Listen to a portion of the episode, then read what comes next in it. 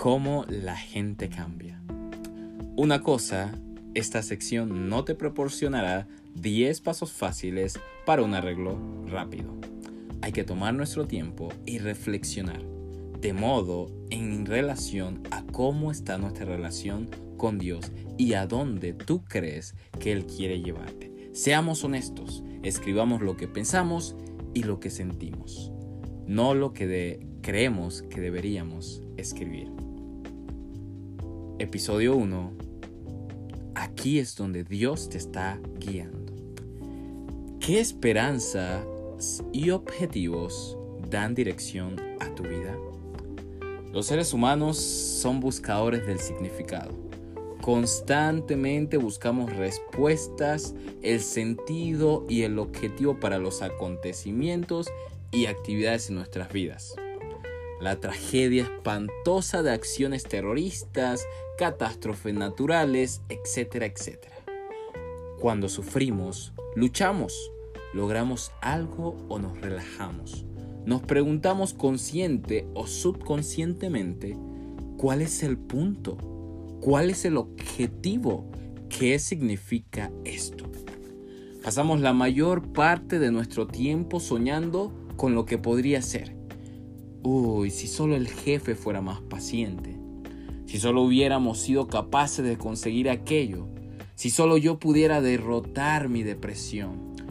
Si tan solo en mi iglesia entendiera la situación grave en la que estoy. Si solo yo pudiera disfrutar de una buena salud, estabilidad financiera o el respeto de los amigos. Probablemente no hay ningún día que no pensemos en el cambio, queriendo que las cosas sean diferentes, pero tengamos cuidado con nuestra definición de cambio. No nos referimos a algo que pasa de la noche a la mañana. Recuerda esto. Los cambios son procesos no podemos saltarlos. Así como la metamorfosis es un proceso, ¿ok? La Biblia nos confronta con una realidad difícil de aceptar. El cambio más necesario en nuestras vidas no es el cambio de nuestras situaciones y relaciones, sino de nosotros mismos. La cosa de la cual Dios está más determinado a rescatarnos es de nosotros mismos. Dios sabe que lo que estropea relaciones y situaciones es la gente. Y la gente es el objeto de su cariñosa obra de cambio continuo. Soñamos con el cambio a nuestro derredor, mientras Dios trabaja en medio de lo derredor para cambiarnos a nosotros. ¿De qué y a qué quiere Él cambiarnos? Él quiere cambiarnos de la gente que vivan para sí a la gente que literalmente es como Él. Segunda de Pedro 1.4. Participantes en la naturaleza divina. Y debido a su gloria y excelencia, nos ha dado grandes y preciosas promesas estas promesas hacen posible que ustedes participen de la naturaleza divina y escapen de la corrupción del mundo causada por los deseos humanos. Este sin duda es el verdadero cambio. Mi naturaleza egoísta y pecadora siendo reemplazada por su naturaleza divina. Dios me está formando en su propia imagen. En el barro y lo feo de la vida, Él está al lado tuyo y su enfoque eres tú. El cambio personal positivo comienza a ocurrir cuando mis sueños de cambio comienzan a alinearse con los objetivos de Dios para el cambio dejando objetivos de comodidad personal y autorrealización, comienzo a extender la mano hacia Cristo, deseando cada vez parecerme más a Él. Es triste que cada día que pasa, los jóvenes buscan una mejor versión de ellos en vez de parecerse a Cristo. Otro pasaje que vamos a utilizar lo vamos a ver ahí en Filipenses, capítulo 1, versículo del 3 al 11. La promesa de una victoria inevitable. Cada vez que pienso en ustedes le doy gracias a mi Dios. Siempre que oro pido por todos ustedes con alegría, porque han colaborado conmigo en dar a conocer la buena noticia acerca de Cristo desde el momento en que la escucharon por primera vez hasta ahora. Yo estoy seguro de que Dios, quien comenzó la buena obra en ustedes, la continuará hasta que quede completamente terminada el día que Cristo Jesús vuelva. Está bien que sientas estas cosas por todos ustedes, porque ocupan un lugar especial en mi corazón. Participan conmigo del favor especial de Dios, tanto en mi prisión como al defender y confirmar la verdad de la buena noticia. Dios sabe cuánto los amo y los extraño con la tierna compasión de Cristo Jesús. Le pido a Dios que el amor de ustedes desborde cada vez más y que sigan creciendo en conocimiento, en entendimiento. Quiero que entiendan lo que realmente importa a fin de que lleven una vida pura e intachable hasta el día que Cristo vuelva. Que estén siempre llenos del fruto de salvación, es decir, el carácter justo que Jesucristo produce en su vida, porque esto traerá mucha gloria y alabanza. ¿Notaste el entusiasmo de Pablo en este pasaje? Está lleno de realidad y esperanza. Pablo se dirige claramente a gente que necesita crecer, como tú y como yo, quienes viven en el mundo verdadero con todas sus presiones, problemas e imperfecciones. Pero cuando Él piensa en ellos, su corazón rebosa de confianza. ¿Cuál es la fuente de esta confianza? No es la capacidad de sus lectores de salir adelante como hoy vemos en día. Tú puedes, ánimo. Hoy fue un día malo, pero mañana será mejor porque lo vas a poder lograr. No es eso lo que Pablo quiere provocar. No es esa su intención. La fuente de esta confianza no es la capacidad de que sus lectores pudieran tener la fuerza por ellos mismos para salir o hacer que sus relaciones estén bien o ajustar todas sus circunstancias, porque de eso no es el cambio. El cambio empieza de adentro hacia afuera. Para nada tiene que ver con un cambio de circunstancias. La confianza de Pablo es completamente vertical y personal.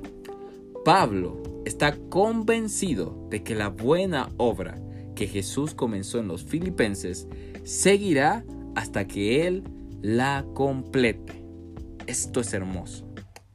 Ahora, ¿qué quiere Pablo que ellos entiendan sobre el impacto de la presencia de Cristo en sus vidas?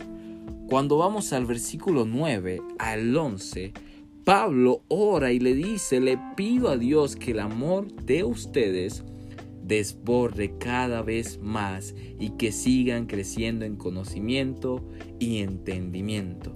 Quiero que entiendan lo que realmente importa, que estén siempre llenos de fruto de la salvación. ¿Para qué tipo de crecimiento ora Pablo hacia los filipenses? Pablo quiere que ellos tengan un amor por Cristo que abunde en amor y discernimiento, sea puro e intachable, esté lleno del fruto de justicia. Pablo sabe algo que Dios quiere que nosotros sepamos también. No importa lo que enfrentas hoy, tú puedes estar animado que la buena obra de Dios sigue en tu vida. Recuerda, tu vida en las manos de Dios es un pequeño boceto de una obra de arte que Cristo quiere hacer en tu vida. cada paso que tomas, Dios te avanza cuando le presentas tu corazón. ¿Cómo te anima este pasaje? Quiere animarte a estar lleno de la esperanza en medio de cosas que no entiendes. No tienes que entender todo, solo tienes que conocer y confiar en Él, quien de verdad entiende y quien tiene el poder de ayudarte. Miras a tu vida como Pablo miró a las vidas de los filipenses y también a su propia vida o ves las cosas diferentes. Me encanta mucho una, una ilustración que tiene que ver con este concepto y habla de una casa en necesidad de renovación. Y es muy curioso el considerar este caso porque a través del mismo vamos a comprender eh, lo siguiente. Y es que imagínate una casa en venta que era especial para un hombre que sabe arreglar. Un comprador ve la casa tal como es. La chimenea que se derrumba, los arbustos demasiado crecidos, las ventanas quebradas, la cocina de los años 30, las tablas ausentes, el alambrado anticuado y el techo que debería haber sido sustituido hace 10 años.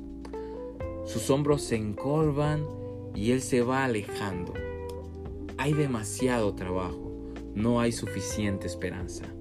Otro, otro comprador ve la misma casa pero mira adelante a lo que será cuando esté restaurada, con sus hijos que juegan al fútbol en el patio, invitados que se ríen juntos en la terraza, una maravillosa comida que se prepara en la cocina para ser disfrutada por los que están alrededor de la mesa. Es la misma casa, ¿eh? Para cada comprador, sí, las mismas posibilidades, sí, pero solo un comprador ve lo que él tiene que hacer para hacerla una nueva realidad. Cuando estás de pie en el patio delantero de tu vida y miras la casa en la que vives, ¿qué ves? ¿Qué te llama la atención? ¿Solo ves los problemas? ¿Te rindes y te alejas? Solo ves los problemas y te haces tan defensivo que furiosamente finges que ellos no están ahí. O ves los problemas de la manera que Dios los ve, con la esperanza en su poder de cambiarte.